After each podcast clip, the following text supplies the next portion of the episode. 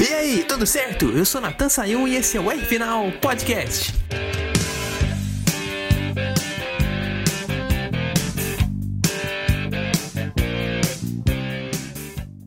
Galera, antes de começar o R final de hoje, eu queria fazer uma pequena anotação.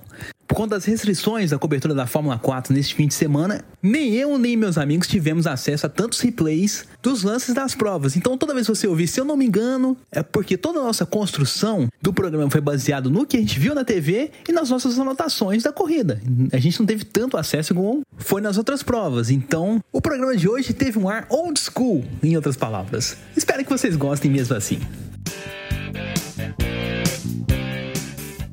Sim, correr no final de semana de Fórmula 1 em Interlagos é perigoso. Você corre o risco de tomar um julgamento a lá Rodrigo Góes se você errar alguma coisa. Hum. você acha que é fácil assim, rapaz? Quem você pensa que é? Chris Bumstead? O C-Bum?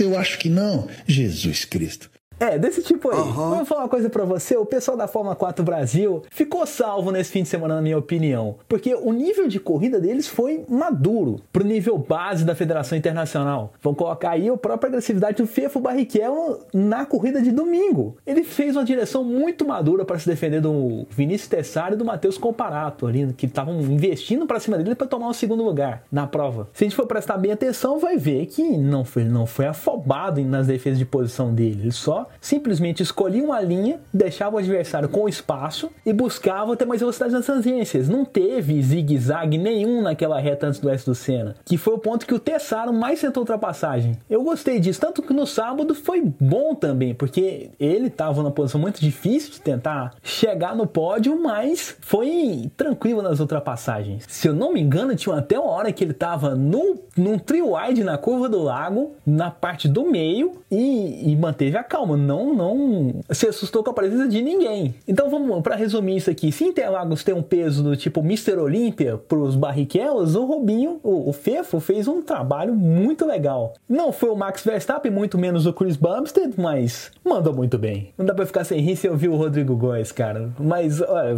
vou aguentar aqui para falar do Matheus do Matheus Ferreira, porque a estreia dele na Fórmula 4 Brasil era um ponto de interrogação, porque mesmo conhecendo o carro, por ser muito igual ao carro da Fórmula 4 Itália, que é onde ele correu o ano inteiro, é, a concorrência é diferente por você tá, é, chegando num lugar onde o pessoal está disputando o título. Tem, um, tem gente que também quer mostrar muito no fim de semana de Fórmula 1. Então a grande dúvida para mim era ver como ele chegaria, como é que ele seria competitivo a, a nível dos ponteiros. E surpreendeu expectativas, sem dúvida. Não só porque venceu duas das três corridas, mas por conta do estilo de pilotagem dele que foi a nível europeu. Até o nosso gringo da plateia deu um susto aqui, mas esse susto tem toda a razão, porque o estilo europeu que eu me refiro é um jeito de controlar uma corrida. Na prova número 3, domingo de manhã, antes da corrida da Fórmula 1, a gente teve duas intervenções do safety car e em uma delas o Ferreira estava com o Fief colado atrás dele e ele teve a sabedoria de achar um ponto de aceleração para disparar na frente e já abrir uma, uma vantagem antes da linha de relargada. Isso eu vi muito na época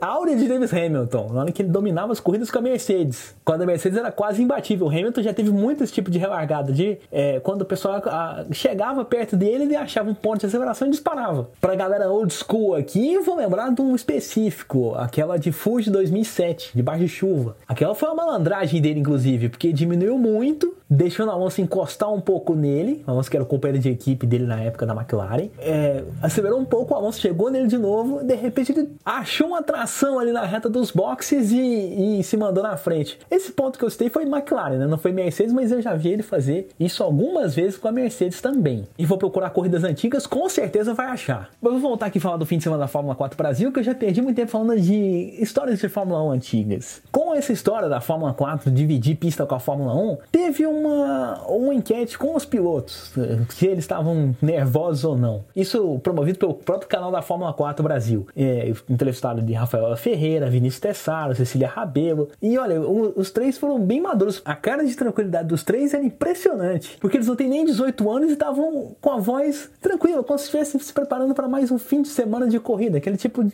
de entrevista de piloto tranquilo. É, vou até passar um trechinho aqui para você ouvir, para você saber o que eu tô falando. Primeiro Rafael Ferreira, depois Vinícius Tessaro, depois Cecília Rabelo.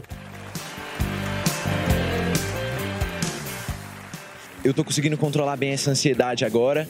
É claro, muito ansioso ainda para a etapa, mas na expectativa de que vai dar tudo certo. Por estar aqui, né, tá correndo junto com eles, a gente fica um pouquinho mais nervoso que o normal, mas é tranquilo, a gente consegue controlar. Eu acho que eu tô um pouquinho mais tensa também, não tem como, né? É um público muito grande que vai estar tá aqui assistindo a gente. Aí, né?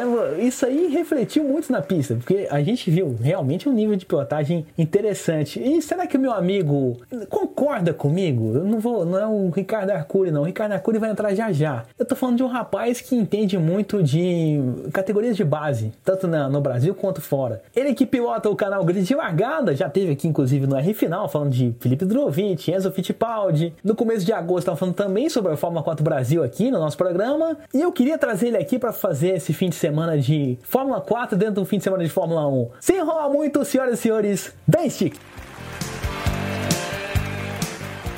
Fala pessoal do R Final, tudo bem com vocês? Eu sou o Stick do Grid Largada e vamos falar agora um pouco da Fórmula 4 Brasil que aconteceu neste final de semana em Interlagos. Um final de semana típico de GP Brasil, ou seja, com muitos acontecimentos inéditos e o primeiro deles foi a pole da Cecília Rabelo no treino de sábado pela manhã, que deveria ter acontecido sexta-feira, mas não aconteceu pela chuva.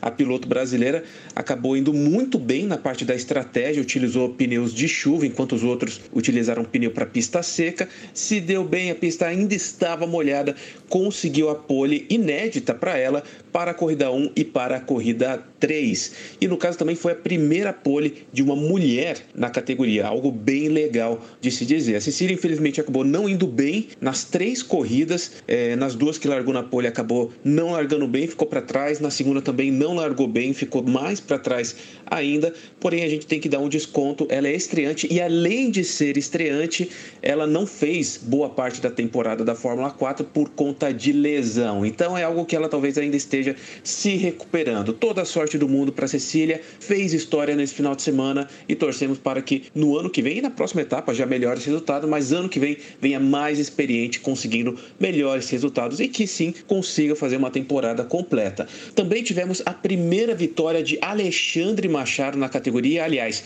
todos os que venceram nesse final de semana venceram pela primeira vez, ainda não tinham vencido na Fórmula 4 Brasil. E o Alexandre Machado é o único que estava fazendo a temporada completa. Venceu a corrida 2, manteve ali um domínio completo da prova, foi muito bem. Finalmente teve um bom carro. Ele que não estava tendo um bom carro durante toda a temporada da Fórmula 4 Brasil. E a corrida 1 e corrida 3 também tivemos a vitória de Matheus Ferreira, estreante na categoria, mas que ele já vem aí fazendo a Fórmula 4 italiana, temporada de 2023. Aliás, fez a temporada da Fórmula 4 italiana que já terminou. Ele não foi muito bem, terminou em 18 na temporada da F4 italiana, mas aqui no Brasil acabou indo muito bem. Teve essas duas vitórias, tomou a frente logo na largada e não perdeu mais. O piloto brasileiro que também é piloto da Alpine, ele por ter essa experiência numa categoria tão tradicional, que é a categoria italiana, trouxe todo o aprendizado e foi muito bem aqui no Brasil. Lembrando que a Fórmula 4 italiana, pessoal, é a Fórmula 4 mais tradicional que existe no mundo, é onde você aprende mais. E isso obviamente pesou fazendo com que o piloto brasileiro conseguisse essas duas vitórias. No geral, as três corridas foram excelentes, disputa o tempo todo, toques, acidentes. Felizmente ninguém se machucou sério nos acidentes que aconteceram nesse final de semana, mas foi algo que muito legal para os pilotos brasileiros correr em Interlagos com torcida e também para o torcedor que aproveitou muito bem, com certeza gostou da disputa desses pilotos brasileiros. Então, pessoal, é isso. Muito obrigado aí pela participação. Tenha um ótimo dia e vamos para a próxima etapa da Fórmula 4 Brasil. Tem a última etapa ainda a ser disputada, o campeonato não está decidido.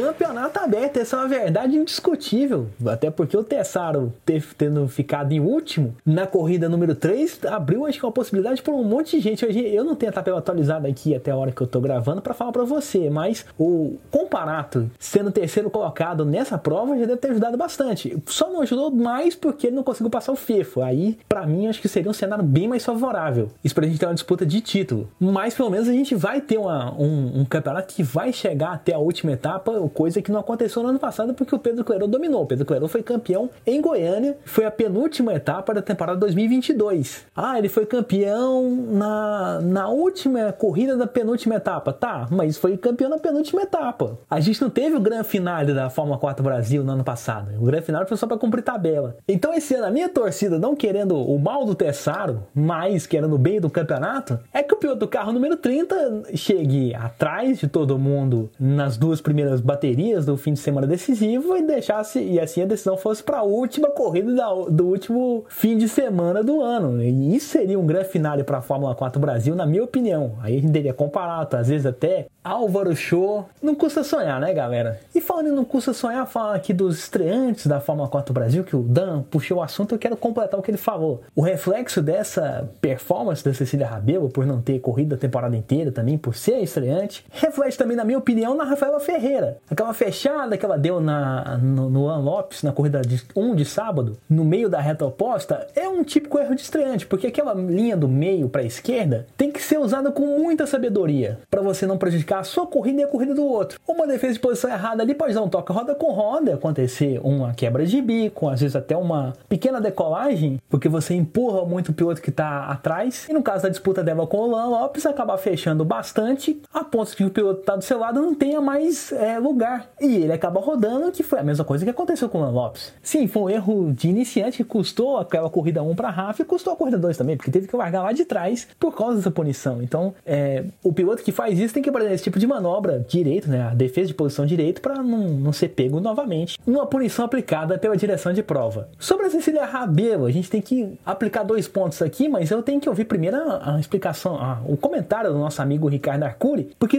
tem muita ver que eu vou falar depois sobre ela. Então vamos ouvir o Arcuri primeiro e depois eu falo da Cecília. Solta para mim aí o editor Wonder Pressure do Queen, porque eu já tô querendo pedir uma música faz tempo nesse programa. A gente tava com muita falta de música, tá colocando sempre a mesma. Então põe o Queen, por favor.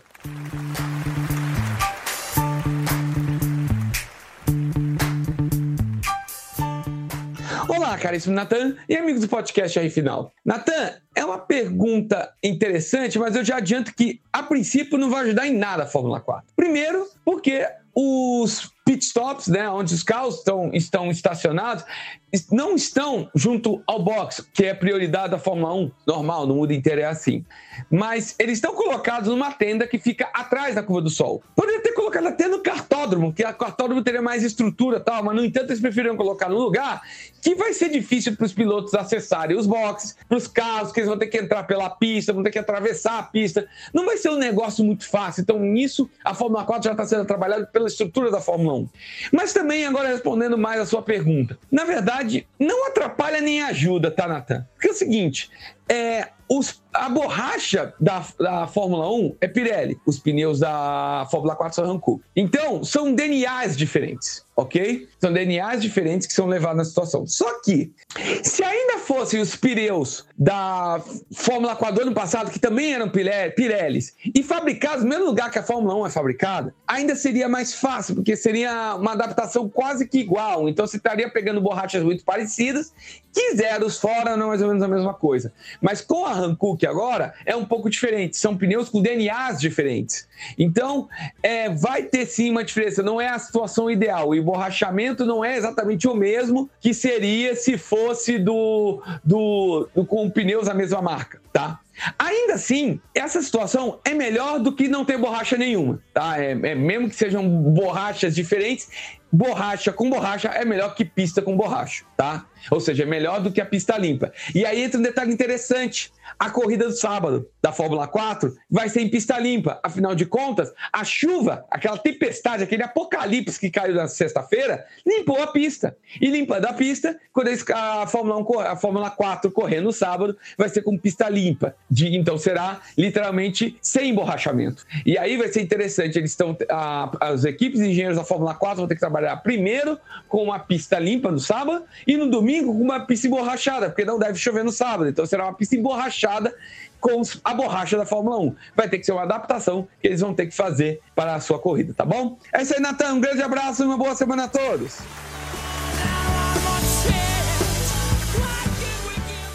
Ricardo Nakuri, ele gravou isso logo no começo do fim de semana, no sábado, antes da primeira corrida. Então é, é esse ponto que ele tá falando que iria acontecer, que podia acontecer, essas eram as expectativas dele que se confirmaram. A Fórmula 1 não foi empecilho para a Fórmula 4, pelo contrário, acho que as duas foram é, muito iguais nessa questão de borracha de pista. Acho que a Fórmula 1 até ajudou a Fórmula 4, porque a pista ficou bem emborrachada em boa parte do fim de semana. Vou colocar aqui que o ponto alto foi depois da corrida sprint da Fórmula 1 no sábado. Os pilotos tinham ali um tapete para disputar a corrida 2, por causa daqueles 20 carros que fizeram a aderência da pista antes. Inclusive aquela disputa do Álvaro Show com o Matheus Ferreira, eu vou colocar na conta dessa condição de pista, porque os dois tiveram ali muita tração para disputar, desde a curva do lado até a curva do Laranjinha. O show, o, o Matheus, inclusive, tentou por fora da curva do lago, depois tentou por dentro no Laranjinha. Na minha opinião, aquilo lá não podia estar melhor, né? A pista estava fresca também, né? Porque eram 5 horas da tarde, eram, eram 5 horas da tarde, então não tinha aquela preocupação gigante também com o desgaste de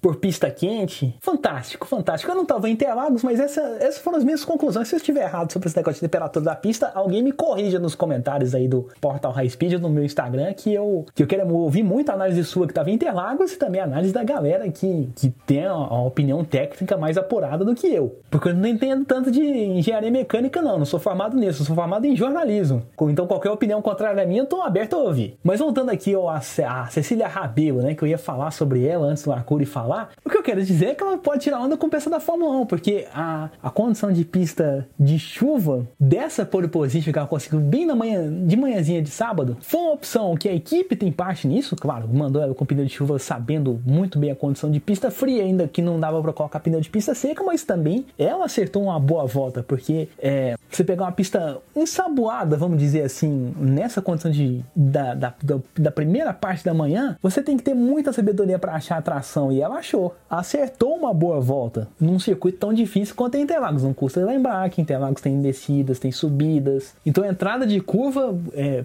é, é um ponto crucial para você fazer uma boa pole position. E isso ela foi muito bem. Sobre os problemas que ela teve nas três corridas, eu vou só dar um na conta dela, que foi a batida que ela na corrida 3, se eu não me engano, foi com o João Tesser, que os dois estavam ali disputando na, na freada do S do Senna, na parte de fora, então qualquer mexidinha errada ali ia resultar em rodada, e resultou na da Cecília. Acho que ela fechou demais, acho que ela fechou essa parte de fora um pouco demais. Sobre os problemas que ela teve na largada, eu acho que a corrida 3 sim foi um, um, uma falta de pulo que ela teve, não largou tão bem, não conseguiu manter a ponta, mas a corrida 1, aquele problema de embreagem foi de todo mundo. Eu inicialmente estava achando que tinha sido um problema de luzes vermelhas, né, que às vezes a gente vê nas coisas de Fórmula, as luzes vermelhas se descendendo em ordem crescente e se apagando. E eu achei que os pilotos da Fórmula 4 tinham se confundido com essa sequência, né? Estavam achando que vinha uma sequência de luzes vermelhas crescentes e se apagarem e todo mundo ia fazer esse procedimento de largada devagar. Mas olhando bem os VTs das corridas de Interlagos anteriores, eu cheguei na conclusão que realmente, assim como luzes vermelhas se acendiam normalmente, se acendiam de uma vez, não teve ordem crescente. Então, esse problema que todo mundo teve na largada, para mim, foi um problema de embreagem normal. Aquele, aquele tipo de problema que quase toda a corrida de Fórmula 4 na primeira temporada tinha. Mas eu, eu acho que dessa vez foi só, vamos dizer, falta de concentração. Porque problema mecânico em vários carros eu acho muito difícil. Então foi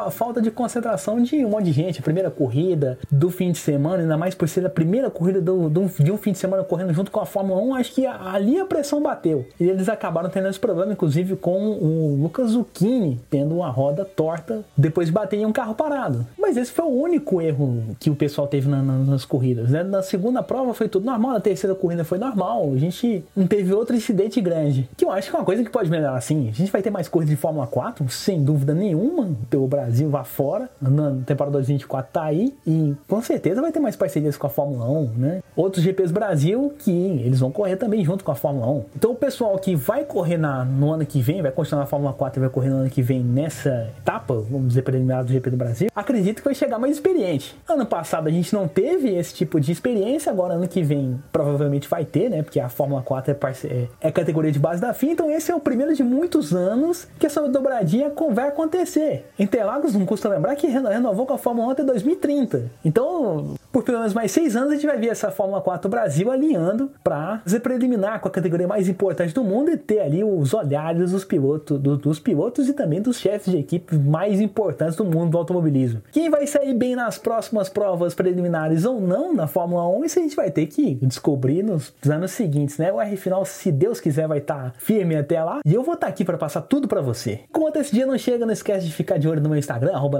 Final, de curtir também o pessoal que nos acompanha e participa com a gente, né? O Arcuri com Arcuri Consultoria lá no Instagram, o da Stick com Grid de Largada, o canal Grid de Largada lá no YouTube, também o Instagram, arroba Grid de Largada. E o pessoal do portal High Speed, que tá presente no Instagram também no portal, arroba portal High Speed, no YouTube High Speed TV. Se você quiser ler mais conteúdo sobre automobilismo também, além desses portais que eu falei, tem o JW News, lá, do meu amigo Fábio Santana, Santana, da Tamires Moura, esposa dele. E ali você também vai ter muito conteúdo de automobilismo de qualidade. Acesse lá para não perder nada, jwnews.com.br.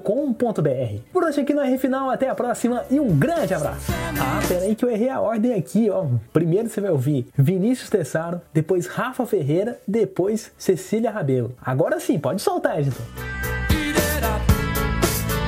It's a terror of knowing what this world